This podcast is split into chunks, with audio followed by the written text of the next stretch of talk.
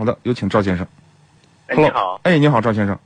哎，你好，你好，我啊你想好。咨询一下这个啊、别克的君越、新君越和这个新迈腾嗯，这两款车，性价比哪个高一点？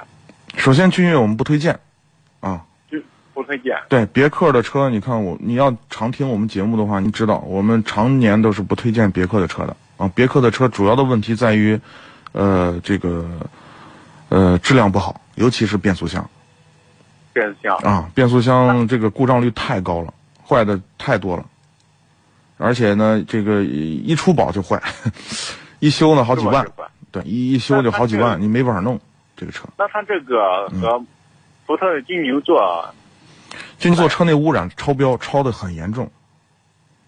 超我标超了哦对我们在去年的时候，我们拿过一个十几万的这个设备，这个美国进口的设备，就是还是这个质相关的质量呃监测部门借出来的一个机器啊、我们到这个 4S 店做暗访。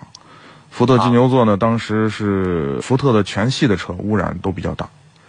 污染都比较大。是的，好的，那麻烦您给我推荐一款嗯 B 级车，嗯、你刚才看的是不是还有迈腾是吧？对，迈腾、嗯，迈腾看的是1.8还是2.0？啊一一点八 T 的一点八 T 的迈腾可以对考虑迈腾，啊，迈腾还可以考虑。这个车现在在新平台上打造出来以后，呃，车辆整体这个流线型看着好像似乎外观更漂亮了啊，整体的驾驶质感还是有这个车。但是迈腾有一个通病就是容易吃轮胎。我怎么没听说？ 我感觉我身边好几个朋友都可以买，但是说吃龙胎吃的比较严重一点。嗯，是这样啊。